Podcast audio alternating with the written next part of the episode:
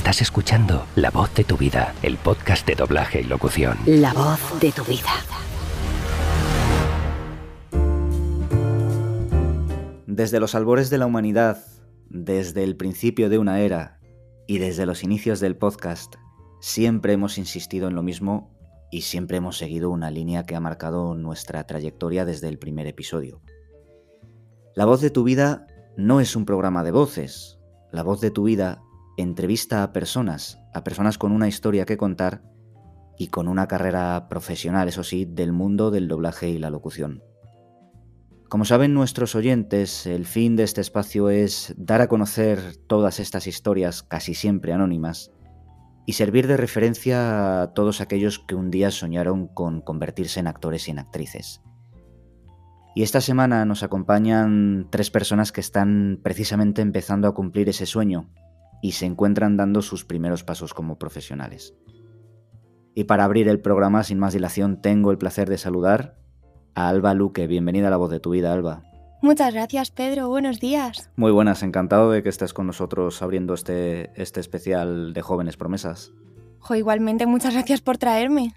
Bueno, cuéntanos tú misma, Alba, eh, ¿en qué momento decides que quieres ser actriz?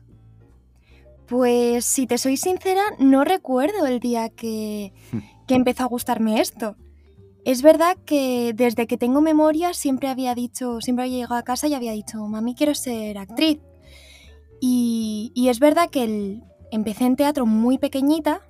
Me metieron porque era muy tímida y a ver si así me espabilaba un poco. Bueno, Y no recuerdo el primer día de teatro. Así que es algo con lo que siempre, siempre he estado con ello. fantástico. Eh, ¿Tú eres de Madrid, Alba? No, yo soy de, soy de Gandía, de Valencia, Ah, estupendo. un poquito al sur. Bueno, pero entiendo que tú, tú vienes a Madrid para dedicarte a, a la interpretación o por otras circunstancias distintas.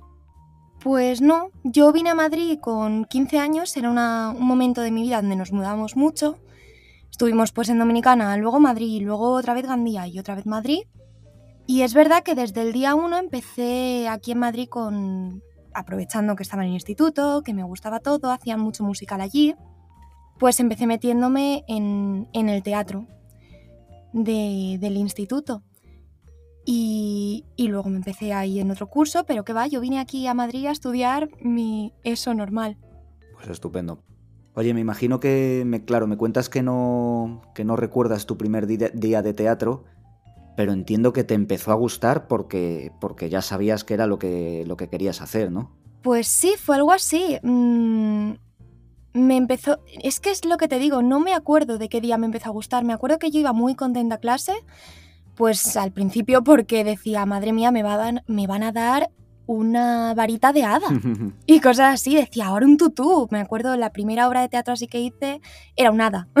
no me acuerdo muy bien de qué iba, porque es lo que te digo, creo que tenía cinco añitos o así. claro.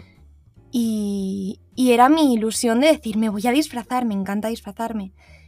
Y luego poco a poco, es verdad, cuando ya fui creciendo, pues ya empezaba esa época donde me daba más vergüenza, Sí.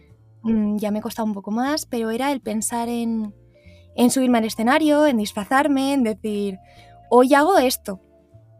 Lo que me hacía mucha ilusión, luego cuando ya empecé a crecer y ya el teatro que hacía era un pelín más serio, más, no sé si decirlo más adulto, pero hacíamos mucha poesía. Sí. Y, y ya la ilusión de decir, de con lo vergonzosa que tiendo a ser yo, y más en ese momento, era decir, madre mía, voy a hacer esto, me voy a subir al escenario, voy a, voy a hablar, voy a empezar a hacer cosas. Y era la ilusión. Yo iba con muchísima ilusión cada vez a clase. Me acuerdo que lo tenía los jueves a mediodía y era el día de la semana, era mi día de la semana favorito. Qué guay. Oye, Alba, vamos a hablar directamente del doblaje. Perfecto. ¿Cómo surge todo eso? En, eh, ¿Cómo decides por una escuela o por otra? Porque tú en qué escuela te has formado como actriz de doblaje? Yo me he formado en AM y fue un poco por referencias. Yo conocía mucha gente que había ido, bueno, mucha gente, eh, conocía gente que había ido a AM y me habían hablado muy bien de ella, de los profes, entonces dije, pues de cabeza. Vale. ¿Y cómo es tu paso por AM? ¿Qué recuerdos tienes? Ojo, pues mi paso por AM, mm, bueno, sigo yendo de vez en cuando y, lo recuerdo con mucho cariño. Al final, pues es eso, la ilusión, tal. mm, es verdad que, que por mi forma de ser empecé un poco agobiada, Siempre tenía mis miedos de no voy a avanzar, no puedo avanzar, pero es verdad que he tenido unos profes maravillosos todos, no puedo quejarme de ninguno y, y han sabido hacer todos que me lo pasen muy bien en clase. Eso, es, eso es primordial, desde luego. Oye, ¿y qué importancia tiene una escuela como AM en la formación de un actor de doblaje? ¿Qué importancia, mejor dicho, tienen los profesores de una escuela como AM? Jo, pues yo creo que toda. Si te soy sincera, mm, creo que los profesores al final son los que nos orientan hacia dónde tenemos que dirigirnos los que nos hacen también que nos guste lo que estamos haciendo.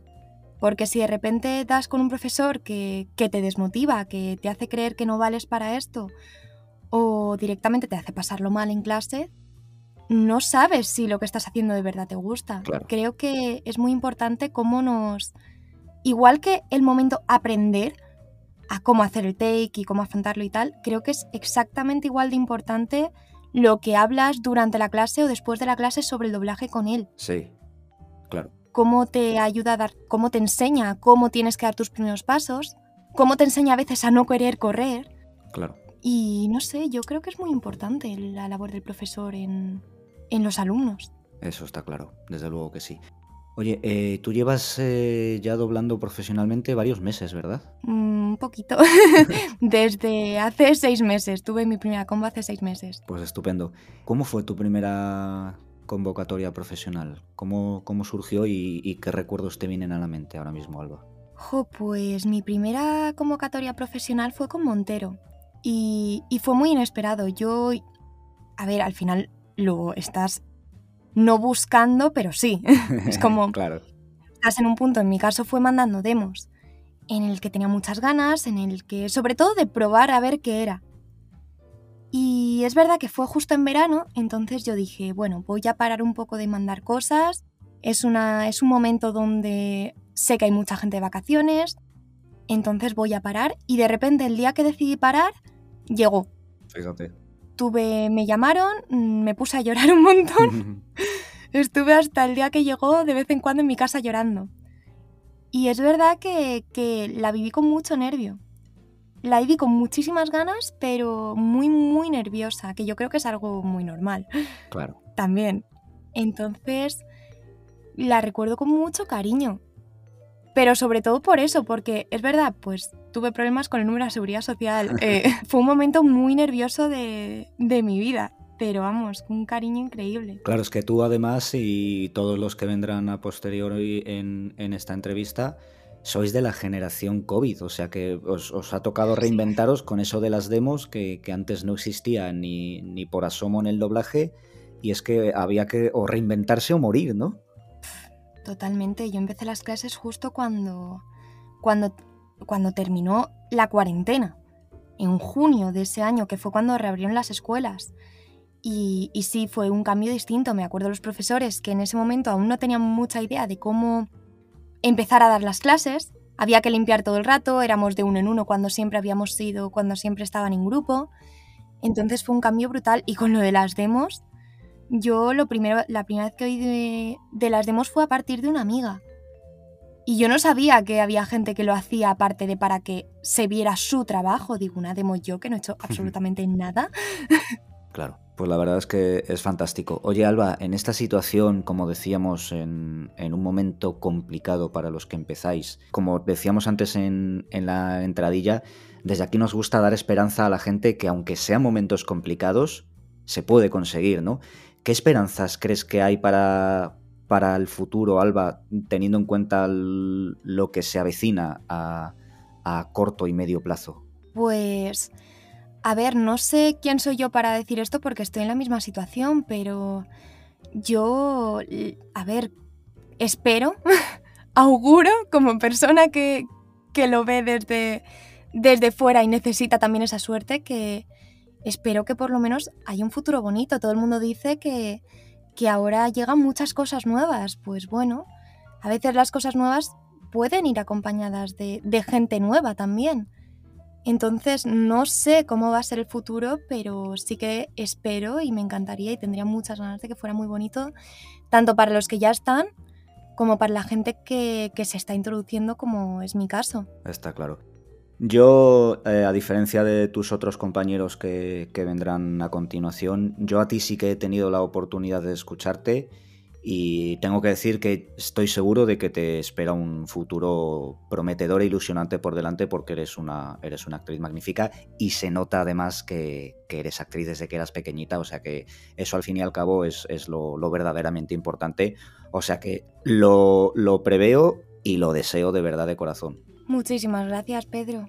Pues te mando un fuerte abrazo, Alba. Igualmente, un abrazo. Miriam, ¿qué tal? ¿Cómo estás? Muy bien. Bien, me imagino que nerviosa, ¿no? Porque será la primera entrevista que concedes. Pues sí, la verdad es que sí, y estoy un poco nerviosa. Bueno, no pasa nada, ya verás cómo va a ser fácil. Es más difícil dedicarse al doblaje que dar luego entrevistas. Bueno, no sé, a mí es que me va más lo de estar en la sombra. Ya. Entonces... Pero estarás conmigo en que eh, es un, un mundo bastante complicado. Sí, sí, claro. Es un mundo bastante complicado de acceder tanto para formarse como para poder acceder a la profesión en sí. Claro. Oye, eh, ¿tú en qué momento decides que quieres ser actriz? Pues básicamente es que no, no, lo decidí, porque yo más o menos cuando tenía cuatro años yo ya decía que quería ser actriz. Lo que pasa es que no fue hasta los 12 cuando ya mis padres me tomaron en serio y decidieron apuntarme a una escuela de teatro. Y allí empezó todo. Ya no, no lo pude dejar. ¿Y cómo es que con cuatro años te entran las ganas de ser actriz? ¿Cómo surge eso? Pues es que yo era muy teatrera.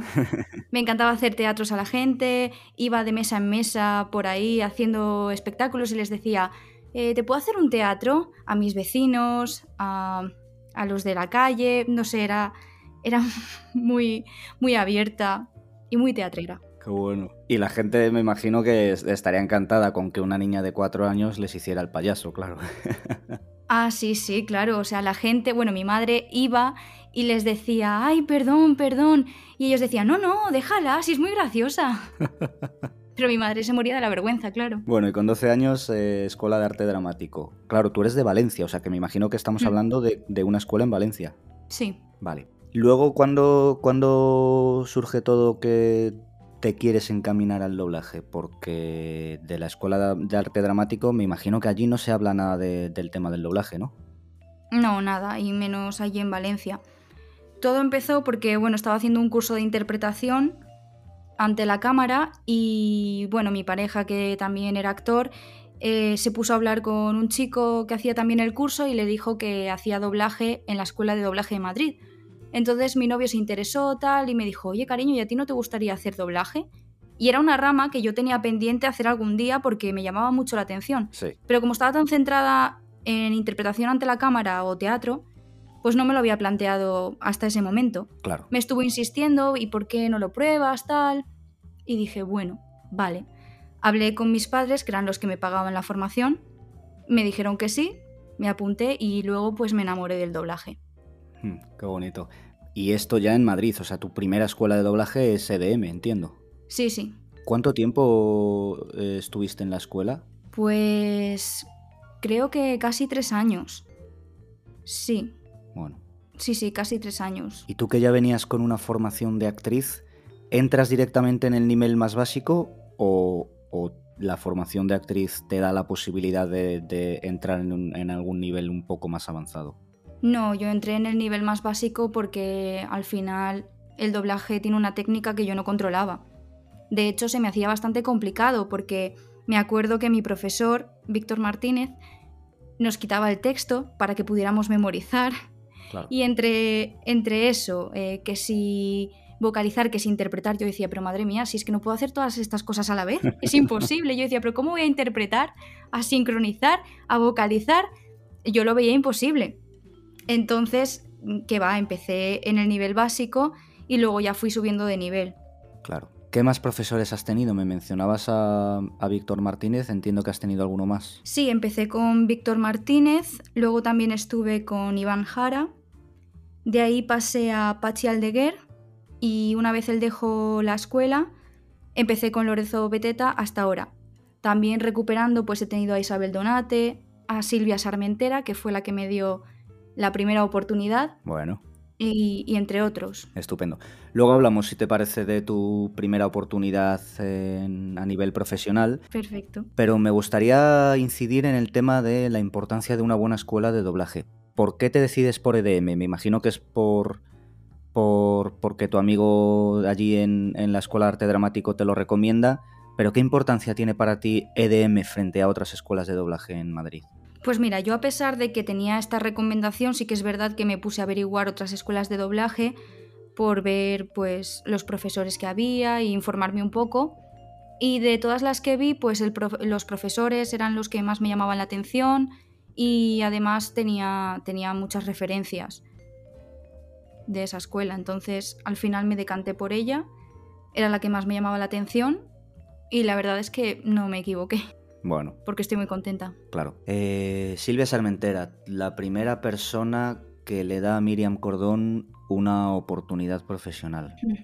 Eh, ¿Cómo surge esto? Porque claro, tú perteneces a, una generación, Miriam, que tiene muy complicado el acceso a los estudios. Eh, sí. Hablaremos también de, de, este asunto, pero me gustaría que me contaras cómo es tu primera, tu primera oportunidad con Silvia qué se siente. Eh, me imagino que te invaden los nervios, la, inquietud, la ilusión. ¿Qué sentimientos recuerdas de, esos primeros momentos, Miriam? Pues mira, es que mi oportunidad llegó en un momento clave, como yo digo, porque, bueno, resulta que no estaba pasando por un buen momento. Ya. Y, y de hecho estaba en Valencia por un problema familiar. Y entonces de repente un día Silvia me escribe y me dice, necesito que me mandes una demo para meterte en un casting. Qué bueno. Y ahí el corazón se me aceleró y dije, ¿cómo? Digo, si ni siquiera tengo una demo. Y yo no, no sabía, le dije, no tengo demo, pero te grabo lo que quieras. Y entonces me dijo, pues mira, grábate lo que te voy a mandar y, y me lo mandas. Entonces me grabé yo súper nerviosa porque yo digo, madre mía, yo la situación que tenía en ese momento por el problema este que te digo, eh, luego que estaba en Valencia, que no tenía nada bueno para grabar, yo decía, ay, qué desastre, madre mía. Pues bueno, al final lo grabé, eh, se lo mandé, me dijo que estaba muy bien y ya lo mandó, lo mandó al casting este. Y entonces a los días me llamaron para, hacer una prueba para la serie de Disney Channel, la de Ghost Force. Y, bueno, yo estaba que, que no me lo podía creer. De hecho, cuando me dijeron que tenía la prueba, lloré, la verdad. Me puse a llorar porque entre que llegó en un momento difícil y que, o sea, un, momento difícil para mí y que encima era eh, una oportunidad que es que no me lo creía. O sea, es que es mi pasión el doblaje para mí es todo, entonces era súper importante para mí. Claro. Eh, vamos a hablar luego también de otras oportunidades que te hayan dado otros directores, pero hay una cosa que me gustaría aclarar para, todos los oyentes y para los eh, posibles actores y directores que te estén escuchando. Tú solamente haces doblaje en Madrid, ¿verdad, Miriam? Sí, sí, yo solamente trabajo en Madrid. Vale. Eh, más cositas. me imagino que aparte de con Silvia, has trabajado con otros directores, ¿no? Sí. ¿Y cómo surge todo esto? Porque claro, comentábamos al principio que vuestra generación tiene la dificultad añadida de no poder conocer actores de doblaje en sala porque es que no se puede hacer sala. Entonces, ¿cómo te conocen otros directores que no pertenecen al elenco de profesores de la escuela? Pues mira, en mi caso, el segundo director con el que empecé a trabajar fue con Antonio Villar y fue gracias a que un día yo estaba grabando la serie esta de Disney Channel que te digo, con Silvia, y se ve que Silvia le llamó para que entrase y me escuchara. Yo sé que entró alguien, pero no, no sabía ni para qué. Yo pensaba que tenía que decirle algo a Silvia, no sé, yo estaba concentrada en mi trabajo y no, no sabía. Y luego ya cuando fui a firmar esto de Aisge, ya me dijo Silvia, ay, he llamado a Villar para que te escuchara. Sí. Y entonces, eh, así fue. A la semana siguiente Antonio Villar me llamó y pues todo fue gracias a Silvia, que quiso llamar a Villar para que me escuchara. O sea que a Silvia le debo mucho. Claro, es que ellos también me imagino que entenderán esta situación, ¿no? Eh, Silvia pertenece a, una generación en la que no conozco su caso concreto, pero probablemente o casi seguro ella tuvo la oportunidad de ir a las salas de oyente, de moverse por los estudios, de presentarse entre los directores, de pedir pruebas eh, eso me imagino que vosotros lo tenéis complicadísimo, porque eh, tengo una curiosidad, Miriam. Tú cuando estás en una sala en esta situación ahora en la que solamente puede entrar el director, el actor o la actriz, el técnico y, y nadie más, por tema de distancias, mascarillas y todo eso, me imagino que a ti ni se te ocurre o ni se te pasa por la cabeza el decir, ¿puedo ir a otra sala a presentarme al director? Me imagino que, eso ahora mismo es imposible, ¿no? No, no, ni siquiera se me pasa por la cabeza preguntarle, por ejemplo, a Silvia, ¿me puedo quedar a ver al siguiente? Porque tampoco le quiero poner en el compromiso de que, de que me tenga que decir, pues mira, no porque no se puede, o sí, quédate, pero es que porque entiendo que a ellos les dicen que eso no se puede por la situación. Entonces no, no, de momento no me he planteado preguntarle a ningún director si puedo pasar a quedarme a hacer sala, nada. ¿Y cómo se te ocurre que puedes conocer a otros directores? Me imagino que, igual que, que hace mucha gente, con una demo profesional, ¿no?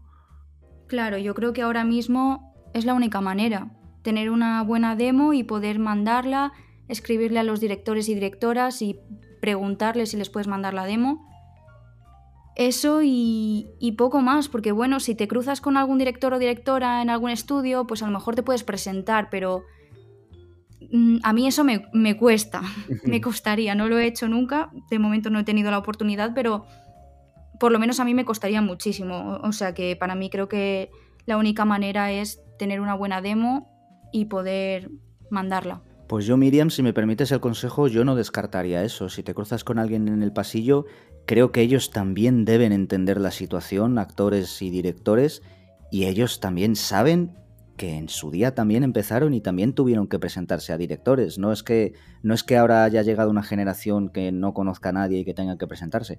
Es que a los directores y actores a los que vosotros os tenéis que presentar, ellos ya lo hicieron en su día. O sea que es algo que probablemente vayan a entender o quiero creer que es así porque ellos ya vivieron esa experiencia y me imagino que es tan fácil ponerse en vuestro lugar como que deberían atenderos todos en la medida de lo posible, ¿no? Sin ser pesado, como hablamos muchas veces en, la tertulia con, David, que tú eres oyente premium y, me consta que has escuchado esas tertulias, el saber presentarte con educación, con respeto y con distancia. Hola, soy Miriam, soy actriz, vengo de la Escuela de Doblaje de Madrid, He trabajado con estos directores y me gustaría poder mandarte una muestra de mi trabajo o poder enseñarte una muestra de mi trabajo. Gracias, adiós.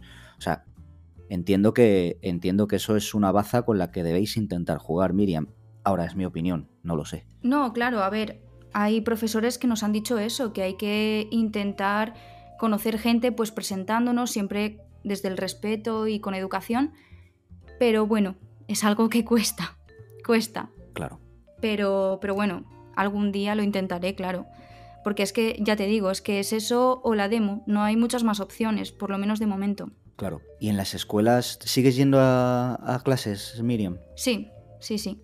Sigo formándome porque, bueno, al final creo que de momento, hasta que pueda, ojalá, eh, trabajar suficiente, creo que no, no tengo que perder el ritmo de trabajo entonces, para mí es imprescindible seguir formándome y ir trabajando también cositas de interpretación, cositas de, técnica y, seguir así hasta que por lo menos diga, bueno, trabajo lo suficiente como para decir no voy a perder el ritmo. Claro. Así que de momento sí. Me imagino que aparte de todo esto que estamos comentando, en la escuela te os darán algún consejo, ¿no? Quiero creer que uno de los consejos que os dan es que, que enviéis demos porque también no es lo mismo, lo hablamos muchas veces, no es lo mismo un fandap o una práctica grabada desde casa que una demo profesional supervisada por un director en un estudio.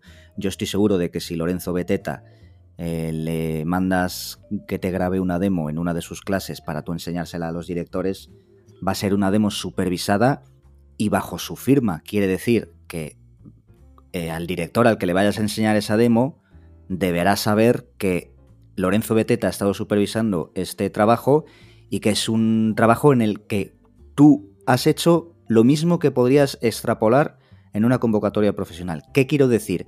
Que no es como que te lo grabas en tu casa y lo grabas 27 veces y a la vigésima octava lo tienes perfecto.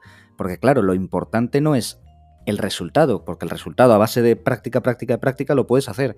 Lo importante es que el director al que le enseñes esa demo sea consciente de que tú vas a llegar a un estudio, vas a hacer, eh, vas a prepararte para hacer un take, vas a ver el original, lo vas a escuchar un par de veces, un par de pasadas, va y lo grabas. Claro. Sí, a ver, yo pienso que un fandub o algo hecho en casa no vale para mandar como demo, porque, a ver, no sé, hay gente que tiene muy buen material para poder grabar, pero aún así yo creo que es imprescindible eh, la figura del director, porque yo al final no voy a ser igual de objetiva que alguien que, que entiende de esto, que lleva muchísimos años en esto y que va a supervisar tu trabajo. ¿Sabes? Te va a dar el visto bueno para poder mandarlo a directores o a directoras. Claro. Para mí no es lo mismo, porque bueno, yo igual veo que está bien una cosa y luego viene un profesional y dice, pues no, esto es muy cutre.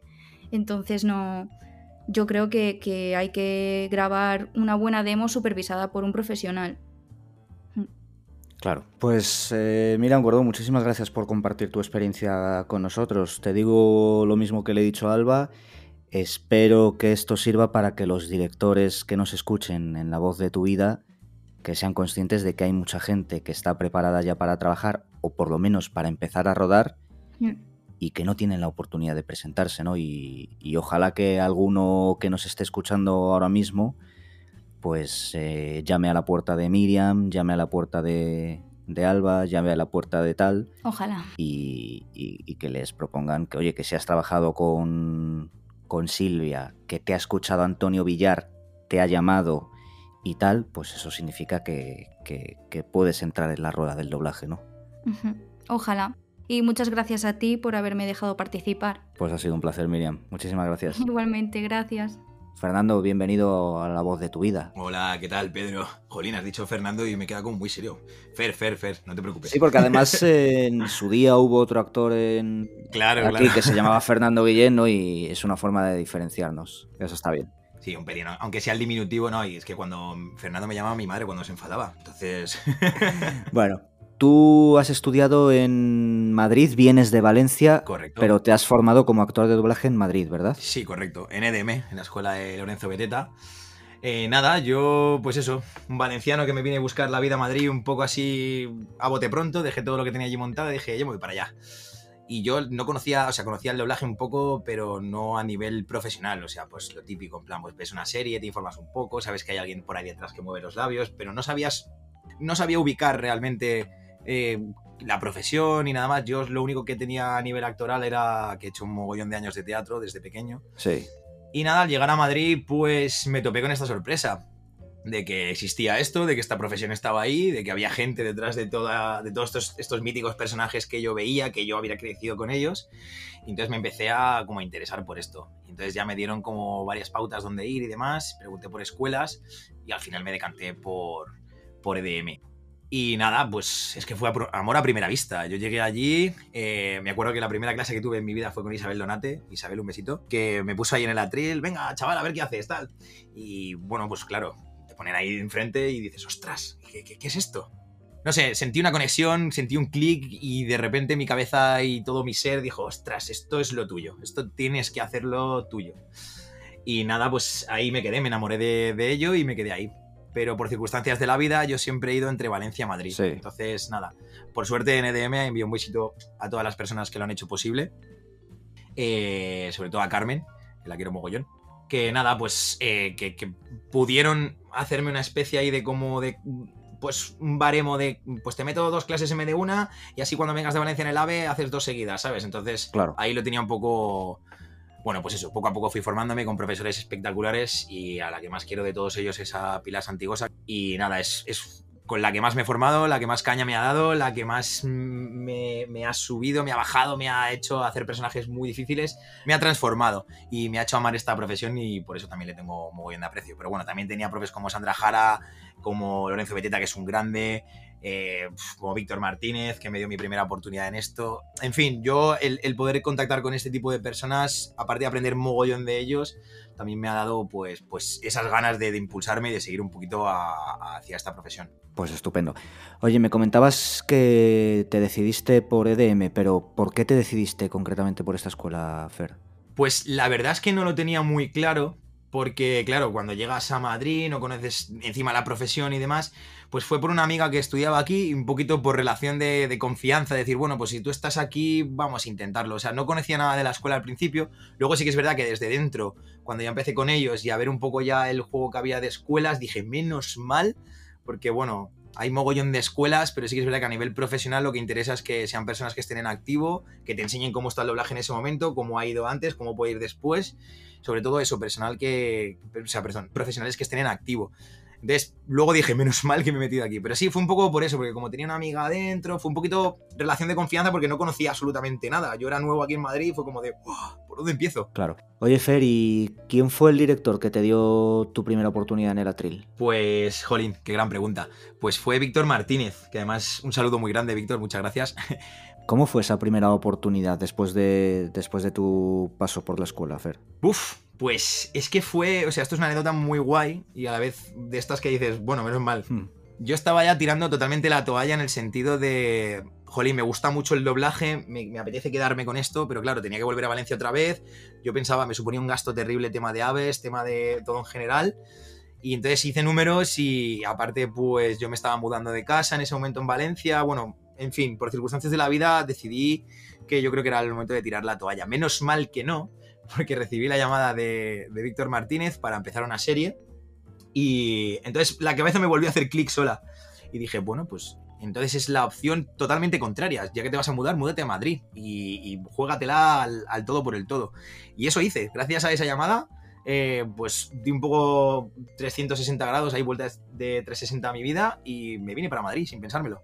Qué bien, ¿no? Qué suerte y... O suerte que, que la estuviste buscando durante un tiempo, ¿no? Sí, eh, me gusta insistir, Fer, en los comienzos de los jóvenes actores, eh, para que seáis referencia para los que vienen detrás. Eh, me imagino que son momentos difíciles, ¿no? Donde en el teléfono no suena siquiera todas las semanas. entonces, ¿cómo se vive todo, todo eso, Fer? Bueno, pues es una, es una mezcla de sensaciones y, de, sobre todo esa incertidumbre. Sí que es verdad que yo he aprendido ahora a llevarlo mejor en ese sentido, porque al principio te, genera como un poco de caos.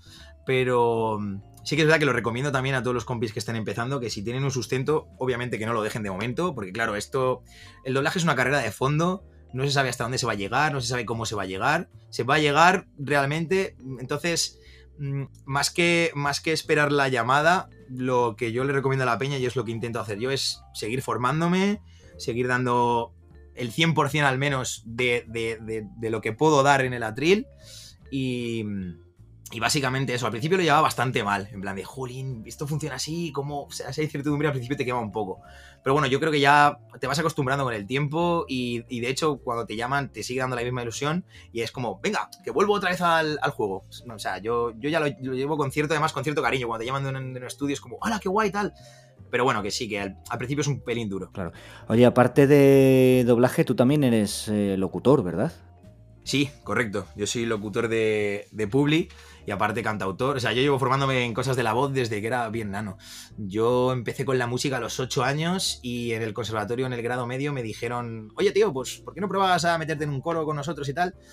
Y como era una optativa y la otra que había no me gustaba, dije, venga, vamos a cantar. Y vi que se me daba bien, también me formé en, tema de, guitarra y demás, empecé con pues, hacer composiciones de, música, luego me interesé mogollón por temas de, de, foniatría, perdón. Sí. Y no sé, poco a poco fui indagando en lo de la voz y ya esto y lo del doblaje fue como el, como, como, el boom, ¿sabes? Algo hizo boom dentro de mí y ahora pues soy un friki de las voces, obviamente, y de cómo funciona la voz y, y de todas las cosillas fisiológicas, bueno, todo lo que hay por ahí, por ahí detrás. Y lo de la locución era un extra, así que sí, dije, venga, vamos a probar. Y la verdad es que, pues de momento estoy muy contento con ello. Pues estupendo. Eh, ¿Dónde te formaste como locutor? ¿También en EDM? No, esto fue un poco más por, por libre. Esto fue un poco más por libre en una, en una masterclass que yo cogí aparte. Y, y nada, fueron un, un par de clases y ya directamente poco a poco fui un poquito ahí como asomando un poquito la cabeza como un pajarillo en el nido Y bueno, pues, pues también, pues, pues eso, poco a poco ir haciendo presencia y ahí estamos. Bueno, te iba a preguntar, Fer, igual que le he preguntado a tu compañera Miriam, tú eres de Valencia, pero tú participas en doblajes de Valencia. No, yo no, pero porque mi valenciano, yo lo digo, mi valen- o sea, yo soy nacido en Andalucía, me mudé muy jovencito a Valencia, y mi valenciano el que yo sé es de libro, entonces no suena como natural, eso es lo primero. Y lo segundo, porque ya cuando, como conocí el doblaje aquí en Madrid, eh, me gustó mucho más en, en el sentido, no, o sea, no, no por no por menospreciar, ni mucho menos, todo lo contrario.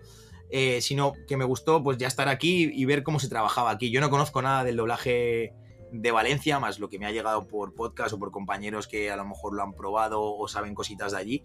Pero vamos, yo no puedo decir nada de un doblaje que desconozco totalmente, no sé cómo se funciona allí. Entonces, digo que me gusta más este, mm, pero me estoy equivocando un poco en la apreciación. No es que me guste, es que es el único que conozco. Claro. ¿Qué expectativas tienes, Fer, de, de cara al futuro? ¿Qué esperanzas? ¿Qué, qué crees que va a pasar a, a corto plazo? Porque claro, está la profesión... Hablábamos el otro día tú y yo en, en Twitch, en, en un directo de, de tu canal, eh, que con todo esto del teledoblaje y tal, eh, claro, me imagino que los, los actores que llevan un poquito tiempo en la profesión eh, están como locos por, eh, por doblar como sea. Correcto. Pero hay que tener cuidado porque no nos llamen el, del teledoblaje, que, que es peligroso, ¿no? Pues te voy a contestar creo que exactamente lo mismo que te dije en el canal en su día. Yo creo que hay que ser íntegros con la profesión. Esta profesión es maravillosa, es un arte y no hay que desvirtuarla. Y yo lo que te dije, yo creo que si algún día no valgo para esto, me lo dejaré y dejaré hueco para otra persona o directamente no me darán la oportunidad. Entonces, creo que mm, hay que hacer eso con la profesión. Tienes que ser íntegro con lo que haces, saber por qué lo haces, saber por qué quieres hacerlo. Y creo que esto puede ser un peligro también en el sentido de que los nuevos, yo hablo por mí, pero bueno, también por algunos compañeros que he ido hablando con ellos, yo creo que todavía no estamos como para que se- dirigirnos a nosotros mismos y creo que tampoco es- esa figura está por algo, ¿sabes? Igual que la figura del técnico, que lo- pues, también te lo decía el otro día en el canal, eh, hay figuras que son primordiales en el doblaje y que yo creo que esto se lo intenta cargar y, y no me parece justo ni para esas personas ni para la profesión en sí. Entonces, yo creo que esto no va a terminar de funcionar del todo, porque si funciona primero es un desastre, y segundo que, que yo creo que hay mucha más gente que quiere el doblaje como arte que como números, porque yo creo que esto lo transformaría en una especie de, de- de- de tecnología de la voz y yo creo que ahí es donde perderíamos pues todo lo que, lo que es lo bonito del doblaje, que es la humanidad, es la empatía que tenemos con los personajes, la forma de hacer, porque lo bueno del doblaje es que es un oficio muy antiguo y, y esa forma de hacer, que parece como un alfarero, es, es lo mismo. Entonces yo creo que este tipo de, de prácticas pues, pueden ser muy lascivas a, a largo plazo y también a corto plazo. Pero bueno, para la gente nueva, que es lo que me preguntabas, perdona que me enrollé un poco, Pedro, Sí. creo que es peligroso, porque lo pueden vender como algo de, ostras, entro ya y estoy ya, pero claro, es que a largo plazo te puede ser algo que se puede volver contra ti. Entonces, yo prefiero el doblaje que tenemos ahora, el que te llame un director, que confíe en ti, ir a una sala con tu técnico, con la chica de recepción que te diga buenos días, quién eres, venga, soy Fernando, venga, pasa a la sala 3. El doblaje en sí es lo que yo, yo valoro y lo que quiero. Y si no es otra, si es otra cosa, yo creo que deberíamos de decir que no lo queremos. Pues me parece, me parece completamente lógico. Mm. Eh, Fer, eh, en tu caso sales de la escuela de DM, te conocen los profesores, conocen cómo doblas, pero claro, los profesores de una escuela son limitados. ¿Cómo os dais a conocer a los nuevos directores, los, los jóvenes actores que, que empezáis en, en estos últimos años? Que está complicado. Sí, a ver, yo lo primero en, en esta pregunta voy a pedir disculpas a todos los directores que he molestado, porque claro, con la movileta hasta un poquito del, del COVID, eh, pues olvídate de, de hacer pruebas porque, pues claro, es que no dejan pasar a X personas. También por el tema de la confidencialidad de los productos también se ha puesto un poquito más duro.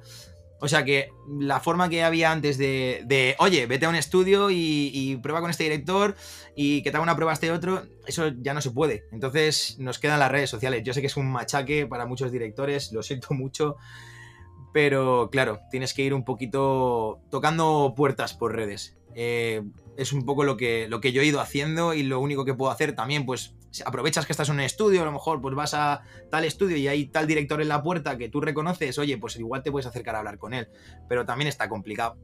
Es, es un poquito es un poquito complicadete. O sea, poco a poco te va conociendo más gente y ya ahí vas haciendo un poquito la cadena, pero hasta que lo consigues hacer, yo de, de hecho no lo he conseguido del todo y sigue siendo complicado, pero bueno, yo siempre pido disculpas por las molestias. Bueno, Pues eh, Fer, un placer eh, haber compartido este ratito contigo. Espero que, igual que les he dicho a tus compañeros, eh, espero que, que, el éxito te llegue pronto. Muchas gracias. Y que, que puedas ser uno de los próximos actores eh, que sean entrevistados como actor de doblaje de una larga carrera, ¿no? Igual que ahora te estoy entrevistando como joven promesa, pero en el futuro espero que el nombre de Fer Guillén esté como se merece en todo lo alto. Joder, tío, muchas gracias, me has puesto los pelillos de punta. un abrazo, un abrazo enorme para ti, para tus oyentes y para todo el mundo que ama el doblaje, que esta profesión es, es magnífica. Gracias a ti, Pedro, por el trabajo que haces, tío. Gracias, un fuerte abrazo, Fer. Hasta luego, un abrazote.